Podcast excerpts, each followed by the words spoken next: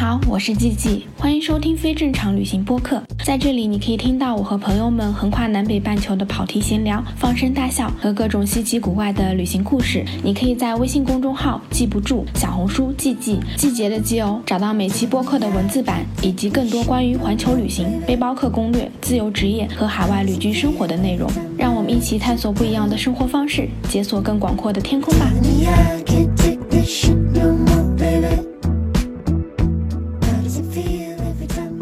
好，我是鸡鸡，我是达燕，欢迎收听非正常旅行电台。这是一档横跨南北半球的旅行播客，带你用声音环游世界。今天这期播客呢，达燕终于回来了，真的好久不见。是的，我都被大家催的不行了。对，都有多少期没来了？啊，我都数不清了。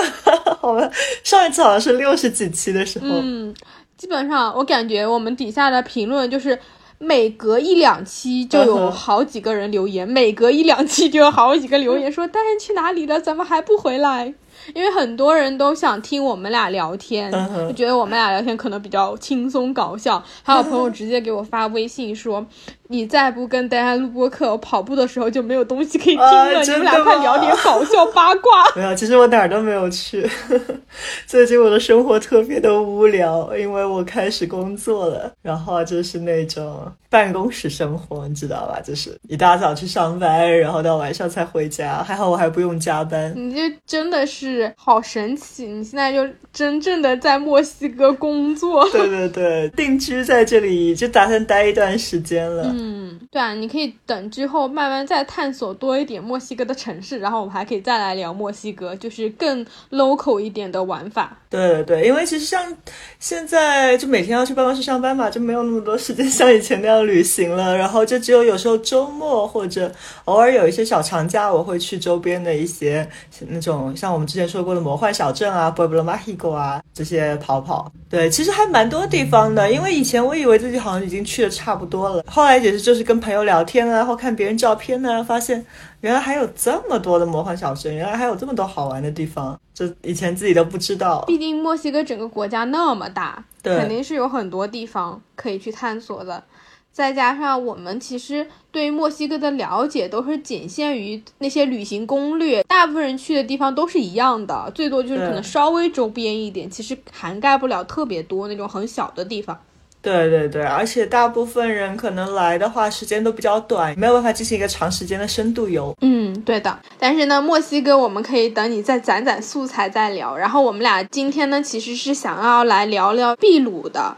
我们之前聊了，说想要开一个拉美旅行系列的，就专门来跟大家聊一聊，就是拉美的这些国家。所以呢，今天第一个国家就是从秘鲁开始聊。你是什么时候去的秘鲁呀？我是一七年十一的时候，就那个时候十一，呃，然后我再多请了差不多一个星期的假，所以一共是十五天。我当时我记得是。对，是十月一号从国内出发，然后飞机是差不多是飞了二十八个小时，总共包括在墨西哥转机，然后选了几个小时的转机，这样才可以出来转一转。所以十月一号，然后飞到十月二号，就这边的十月二号才抵达利马。然后十月十三号晚上飞里里嘛，然后是十月十五号一早才到达了上海。这真的是光飞就已经飞了两天。对的。你当时是为什么想要去秘鲁呢？有两个原因，一个是我是个特别视觉系的人，就以前看过一张马丘比丘的照片，然后就觉得哇，好美啊，就像仙境一样，然后就一直很想去那马丘比丘。然后马丘比丘就是在秘鲁，但是除了对马丘比丘，我对秘鲁其他地方其实。并没有太多的了解。那还有就是，我平时一直都会关注一些就是便宜的机票啊，一些促销活动啊什么的。然后那个时候就看到有一个墨西哥航空从上海往返秘鲁的机票，只要四千多人民币，哇，超便宜的，便宜？对，因为很远啊，这个距离，尤其是想要对于现在的价格来说，四千多简直是难。对，真的，果然是。喜欢出去旅行的人都是随时关注的，因为我之前跟那个丸子录过一期，嗯。他那个时候也去南美玩了很长时间，但是他决定去南美的原因是因为他刷到了一张那个有 bug 的机票，飞古巴才不到两千块钱，哇，就果然大家都是随时关注，然后看到机票就买了。bug 我还买不到，bug 太难了，因为很快一般航司就发现他们有那个 bug，然后就会修正。所以 通常你看到这个有 bug 的信息都已经晚了，除非是你自己刷到一个 bug。嗯，对的。其实我觉得大部分人对于秘鲁的印象都是马丘比丘，真的。对的，你去了秘鲁之后，你觉得秘鲁是一个什么样的国家？就它跟你印象中是一样的吗？呃，其实秘鲁还蛮多地方好玩的。嗯就虽然感觉这个国家就是没有那么大，但是它的自然形态还是蛮多的。它有特别特别多的古迹，因为它有很多的印加文化嘛，它的那些古迹都是就是跟大自然结合在一起的。比如说马丘比丘是在那个群山中间，它有非常多的自然风光，比如说有很多的山，有世界上海拔最高的湖之一，然后呢有沙漠，沙漠中的绿洲，然后有热带雨林，所以还是蛮多地方好玩的。然后它因为以前也是就是西班牙的殖民地，所以它也有挺多小镇都是那种西班牙殖民风格的，然后建筑也很好看。其实秘鲁的美食也是全世界闻名的，世界最佳的多少多少餐厅啊，其实有很多家都是在秘鲁。像我们大家一般知道就是那个 ceviche，就是那种腌生鱼，也是秘鲁的。然后比较出名的喝的就是 pisco sour，也是秘鲁人很自豪的一种饮料，所以还是蛮好玩的秘鲁。你那个时候去的时候，你都去了哪些地方？嗯，其实因为我去的时间蛮短的嘛，就两个星期不到，然后我又哪儿都想去，所以我是有挺多地方我是有一些走马观花啦。比如说我刚到的时候，我是先到的利马，就是它的首都，也是一个最大的城市。那其实我觉得，如果大家去利马玩的话，没有必要说花太多时间，尤其是你时间短的话，一两天就休整一下就好了。呃，然后我就去了库斯科。库斯科就是离马丘比丘比较近的，然后又是一个前西班牙殖民地的城市，然后它周边玩的地方特别多，然后这个城市本身也很美。所以在那边我是待了差不多五六天吧，对，然后因为就是这个地方海拔也比较高的嘛，然后之后你要去的地方海拔可能会更高，所以我会建议大家就在库斯科也多待几天时间，因为库斯科的海拔就有三千多米，所以可以先适应一下。然后从库斯科就是周边，我有去了马丘比丘啊，然后彩虹山，还有一些其他的印加古迹。然后从库斯科我就坐大巴前往了普诺，那边有个很著名的提提卡卡湖。那提提卡卡湖的话是海拔有四千多米的，非常的高。呃，就是它其实已经是在玻利维亚的边境了。那个湖上有很多那种漂浮岛，就是当地的人他们用那种芦苇编在一起，有的还蛮大的，就就成了一个个的小岛，都漂浮在水上面，然后他们就都住在那边，可以就是坐船，然后去那些一个个的浮岛去看看，还蛮有意思的。然后从那边呢，我就去了阿雷基巴。阿雷基巴是一个白色之城。我之前有一个是在墨西哥玩的时候认识的朋友，他正好是秘鲁人，他也是阿雷基巴人，所以我又去那边待了个两天。它这个小镇的话也是西班牙殖民地风格的，但是它大部分的建筑都是刷成了白色，很美很祥和的一个小镇。对，然后从那边我就回到利马，然后在利马周边又玩了一下。听下来，你这一整个行程还是非常充实的，去了好多地方。非常的充实，有自己玩，然后也有参加一些那种当地的一些 tour，就两者结合吧，因为这样会比较省时间。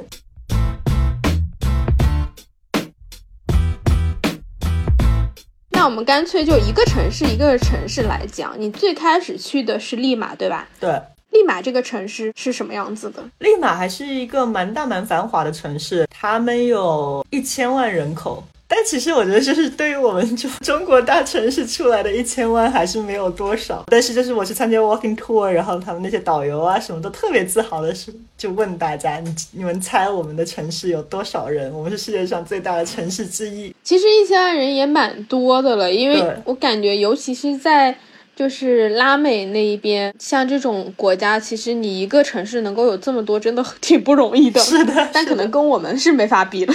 对，不过利马还是挺大的，就是我没有查它具体面积多大，但比如说它有很多不同的区，然后这些区其实你从一个地方到另外一个地方还蛮远的。利马的整个城市是什么样子？它是那种很现代化的城市吗？呃，它的几个区域还挺不同的。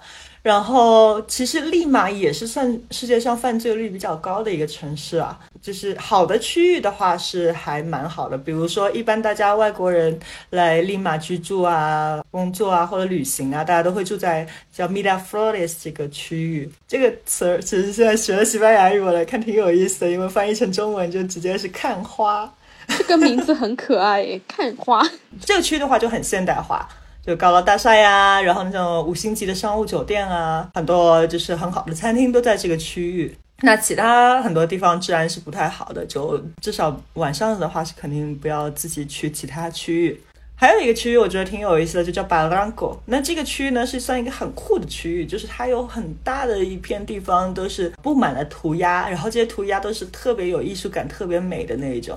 那你在利马这两天时间，你都做了什么事情？利马的话，我觉得，嗯，玩的地方是有，但是也没有那么多，所以就是很适合一个吃吃喝喝、买买东西的一个地方。那像我们之前也说了，秘鲁的饮食不是在全世界很出名嘛？利马的话，作为秘鲁的首都，就有好几家那个米其林餐厅，然后几家世界顶级的餐厅。那在这边吃，其实价格还是算蛮亲民的。就如果你要去很好的餐厅吃的话，利。它其实就整个城市都是在海边的，然后它那个城市的构建还挺神奇的，因为它海岸线旁边就是悬崖，然后那个城市就是建在那个悬崖上面，你就感觉整个城市是是，就比如说跑到那个悬崖边，就一边就是悬崖，悬崖往下有个高速路，然后再过去就是海边。尤其是你要坐的车，我记得我当时坐的车抵达秘鲁的时候，就觉得这个整个城市特别有三 D 的感觉，就上上下下，然后在那个悬崖当中，就很像那种极品。飞车的感觉，不知道你小时候有没有玩过？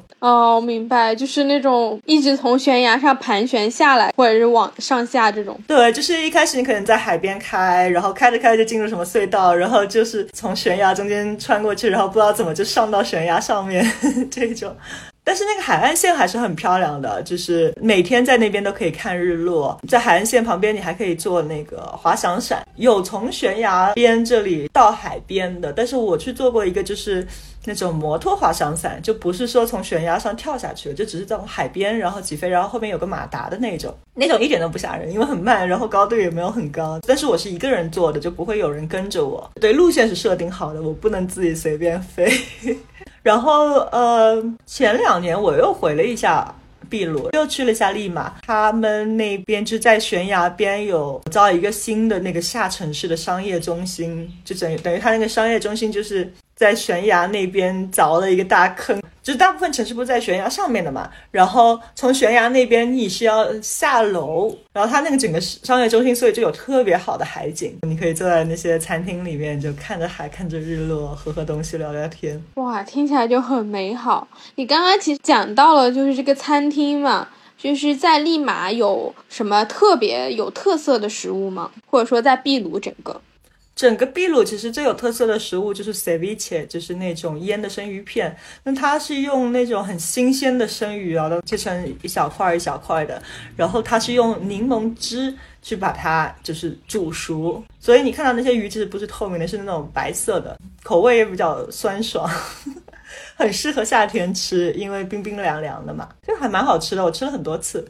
然后，尤其其实就 ceviche，很多时候你是在比较好的餐厅里都可以吃到。我吃过最好的那个 ceviche，就是在当地一个市场，你知道吗？它有那种小小的一个摊子，然后在那个市场里面，就是你都是围着那个小餐厅的那个吧台，就是坐了一圈，那个厨师就会在你面前，然后拿出非常新鲜的生鱼，然后在你你面前切，然后跟柠檬汁啊，跟各种东西混在一起拌出来，特别特别的好吃。哇，听起来就很不错 哎。对对对，然后嗯，秘鲁其实它。还有一个饮食叫七法，那七法呢，其实它是中国菜，就是很多什么炒饭啊这种东西。我听说七法是就是从中国的那个吃饭来的。对我刚刚还想说，这个跟炒饭和吃饭的发音都很像。对，因为秘鲁其实以前它有很多那种华人，也有日本人的移民，所以它有很多饮食是会蛮受。中国饮食还有日本饮食的影响的，所以它有特别特别多的那种七法的餐厅，炒面啊、炒饭啊这种东西。七法就是指炒面、炒饭吗？就类似于中国菜这种？对，很中国其实，但是就没有说像真正的中国菜这么多元啊，就是有点像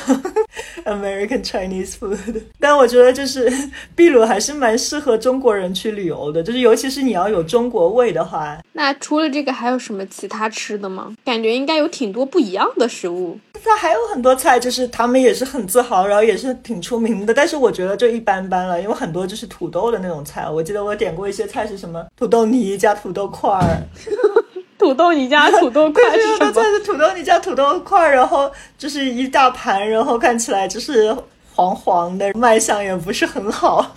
秘鲁还有个特色菜，烤豚鼠。其实那个豚鼠还是蛮大的，大概有半个手臂这么大。你要是在那个公路上面，在路边都会卖，就就它都是插在那种长的铁棍上面，然后就放在路边就在烤，然后都是一整只那么烤的，所以整个形状都有。但是我试过一次，就我没有在街边吃，我是还是去了库斯科一家蛮好的餐厅。在那边吃的，但是我就觉得很一般，因为就是首先那一整盘看出来，你可以看到那个很可爱的老鼠的脸，然后还有它的那个小爪子。我的天！然后我觉得其实没有什么肉，就是因为可能烤的时间比较长嘛，然后肥的也都烤没了。它本来瘦肉就很少，然后口味也一般般。不知道有没有其他朋友会特别喜欢的，反正我是觉得一般般的。我觉得听众里面应该也被吓死，没有几个人要吃烤老鼠。不知道我们的听众有没有去过秘鲁吃过的，可以在这里留言一下。反正我现在听完就觉得好可怕。除了这个呢，还有其他什么吃的吗？嗯，还有一些喝的，我觉得很好喝。就比如说秘鲁最出名的鸡尾酒 Pisco Sour。其实还有一个是我是在秘鲁才认识到的，是叫马拉古亚 sour。马拉古亚其实就是百香果，一般 pisco sour 是加入柠檬啊、柠檬汁一起做的，但马拉古亚呢就是加入百香果，酸酸甜甜的那种。我超爱百香果，听着就觉得很好喝的对，真的很好喝。后来就我发现了这一款鸡尾酒，我就每次都会点那个马拉古亚 sour。就还有一个饮料我很喜欢喝的，就基本上也是每天都会喝的，就是叫七枪莫拉达。那七枪莫拉达，呃，是一种紫色的玉米发酵汁，对，就喝起来就是果汁一样的吧，然后也是酸酸甜甜的那种，呃，但口味还蛮柔和的，然后是紫色的。哇，听起来也很神奇。对，然后听说也是对肠胃会很好，这个也是所有的地方都可以喝得到。你前面不是提到说去那个利马的话，住宿有一些区域比较好嘛？然后你当时去住的话，你是住在哪里的？我当时不是在那个希尔顿工作嘛？住希尔顿的话是有员工价的。那我第一天晚上就是自己给自己订了一个希尔顿，就在那个 Miraflores 那个区域，因为当时不是连飞了两天，就两个晚上都在飞机上睡的。所以我是一个很 hardcore 的，就是我是那种 很喜欢住青旅的，但是我觉得。两个晚上之后，我需要好好睡一觉。那个希尔顿其实位置还是蛮好的，房间没有太大特色，但是它屋顶有一个露台泳池，然后一个按摩池，小小小的，但是就是在那个里面躺着非常的舒服。第二天晚上我就去了另外一个地方，一个青旅，然后那个青旅是靠近他们的历史城中心比较近的。那么历史城中心也大家也可以去逛逛，因为那边的房子还是就是比较有历史感，就是那种西班牙殖民式风格的。然后有一天的晚上，我还有去跳 salsa，一个古巴的酒吧里面。其实大部分人去那边是玩的嘛，就不是那种认真跳 salsa 的地方。所以我作为一个会跳 salsa 的人，虽然那个时候也没有跳得特别好，但是就是已经秒杀了很多人。然后还还有很多人给我拍照，你知道吧？可能也很少有那种亚洲面孔的跳 salsa 跳得好的在那边。然后还有当地人爱拉着我一起拍自拍啊什么的。然后很搞笑的就是，呃，第二天我去机场嘛，去飞库斯科，然后在机场就已经飞到库斯科了。等着拿行李的时候，居然还有人就认出我了，说：“哎，你昨天是不是在那个古巴酒店跳骚洒？”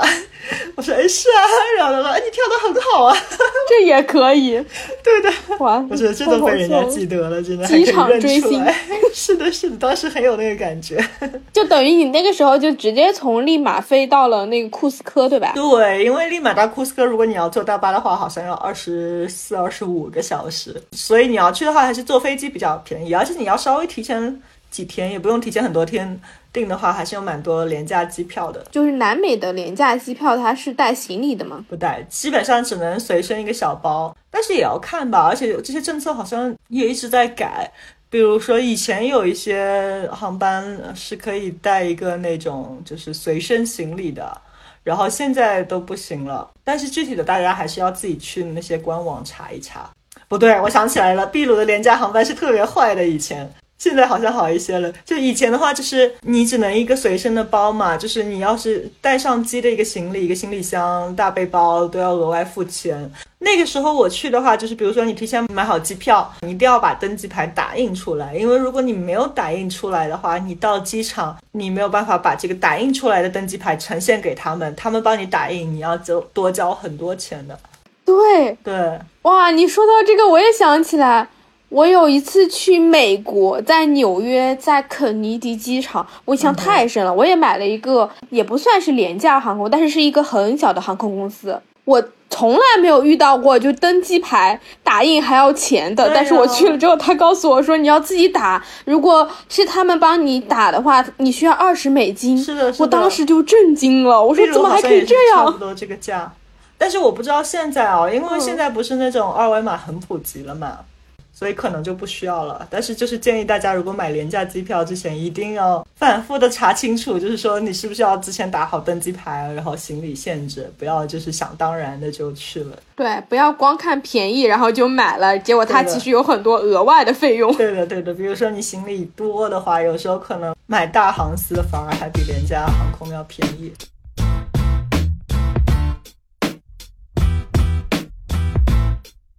那你在库斯科的话，你玩了几天？库斯科我玩了大概五六天，因为我觉得那个城市还蛮好玩的，而且也很适合多待一段时间。对，它是一个印加和西班牙殖民地风格结合的一个古城，就是它又等于是周围都是山，所以它是在山中间的。印象特别深的就是我刚到库斯科，就是已经是傍晚了，然后放下行李就走到它那个主广场，就叫五系广场。然后从主广场你往周围看，它周边的那些房子都是在山坡上，因为山很黑嘛。然后那房子每个房子都有灯光，我 感觉周围都是漫天的繁星，就全是一闪一闪的，特别美。但是就是之前也说，就是库斯科的话是海拔是蛮高的，三千四百米。其实你从最中心的那一块地方往旁边走，基本上很多地方都是在那个山坡上，然后有一些坡还蛮陡的，所以你要爬不少台阶，还是要慢慢走，不然会蛮累的。就有时候感觉要蹲下来、站起来，好像都会有一点晕。所以其实如果你去库斯科啊，其实可以去那边住几天，对吧？对，就省得你有高反。对对对，我觉得尤其是大家要去彩虹山啊什么之前，一定要在库斯科多待两天。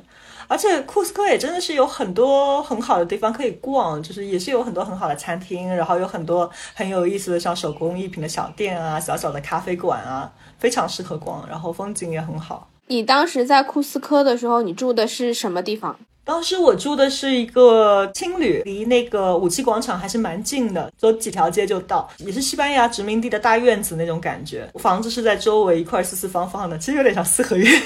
现在讲起来，然后哦，对对对，然后中间的话就是一块那种 party 有一个庭院，然后在那个庭院里面有有桌子啊，有椅子啊，可以休息啊，然后可以跟别人社交。哎，在那边的青旅它贵吗？不贵的，好像不到人民币一百块吧，一个晚上。但库斯科肯定就是去马丘比丘了嘛，你从库斯科去到那边是要怎么过去呢？嗯，嗯库斯科去马丘比丘其实一般来说有三种不同的方式，比较 hardcore 一点的，就是如果你的体力很好，然后你很喜欢徒步，有几条非常出名的，就是全世界闻名的徒步路线，比如说最出名的就叫 Inca Trail。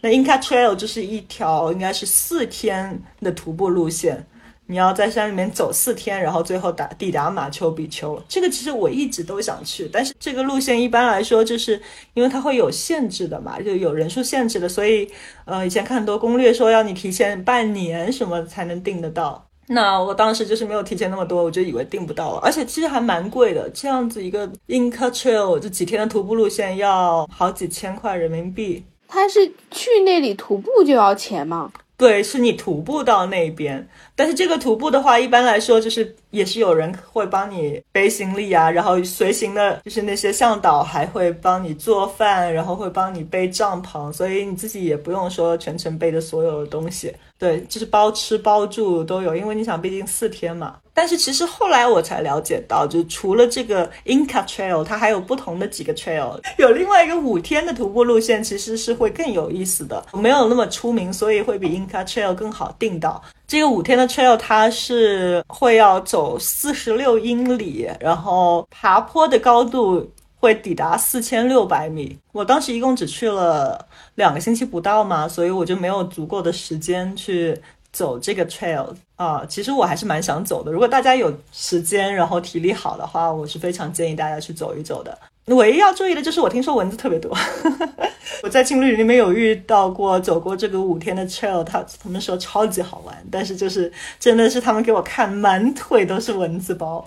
哇！但是这个听起来真的好有意思啊！我刚刚搜了一下，这个徒步路线的风景好漂亮啊，种草了，超漂亮，哼就是算是世界上最著名的徒步路线之一。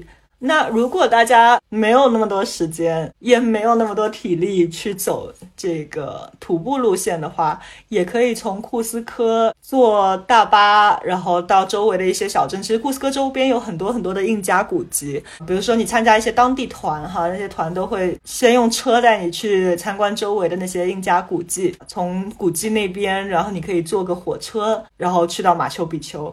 这个火车的话，它风景是特别好的，也是一个非常豪华的火车，两边的窗都特别大，然后有一些部分就是顶上也是透明的，然后你可以看到非常非常好的风景。但那个火车就特别贵，因为那个火车其实时间很短，我不记得在上面多少时间了，好像就是一个小时左右。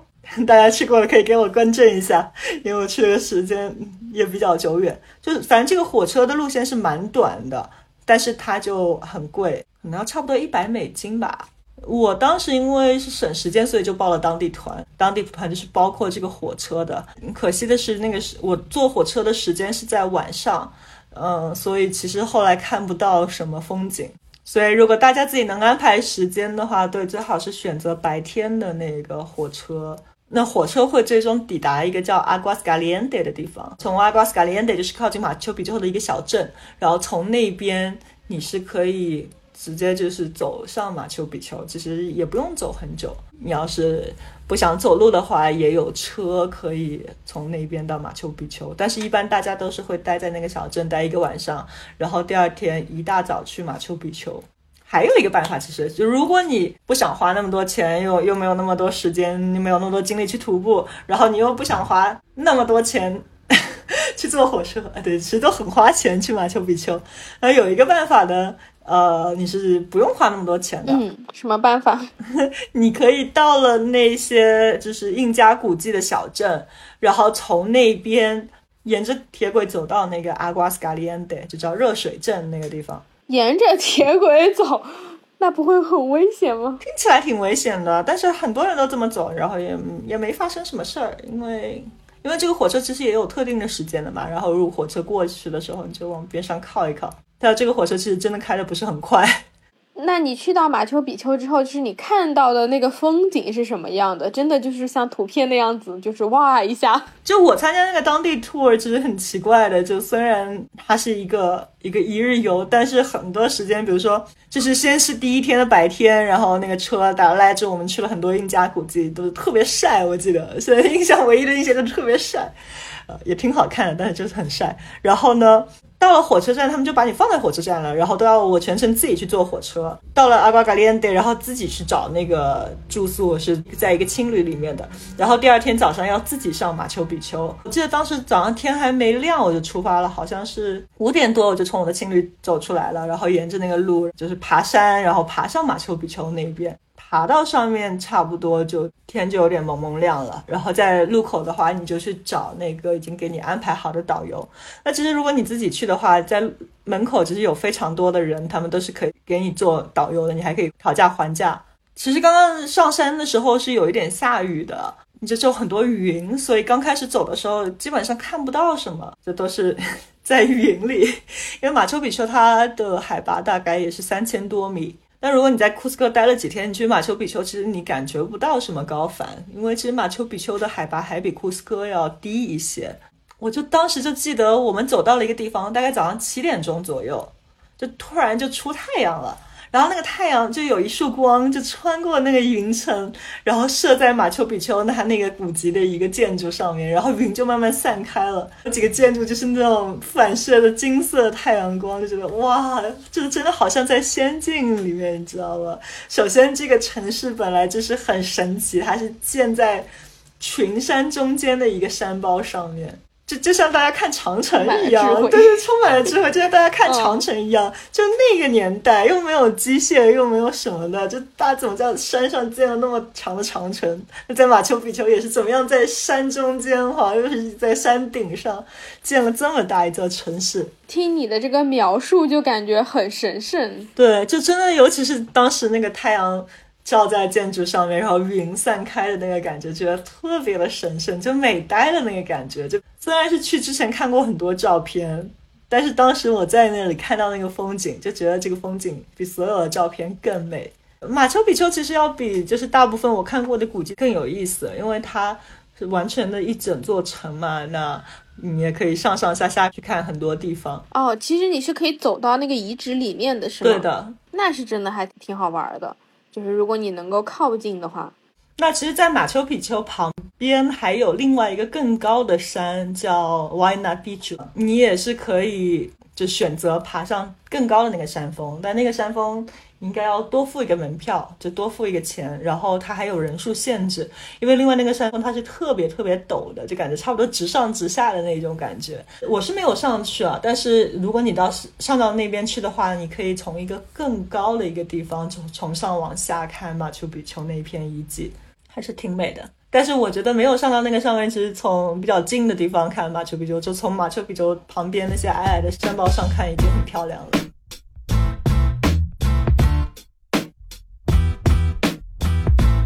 我问一个题外话，你说，就是每次我在网上看照片，马丘比丘的总有一只羊驼，上面到底是有游客拍照的羊驼吗？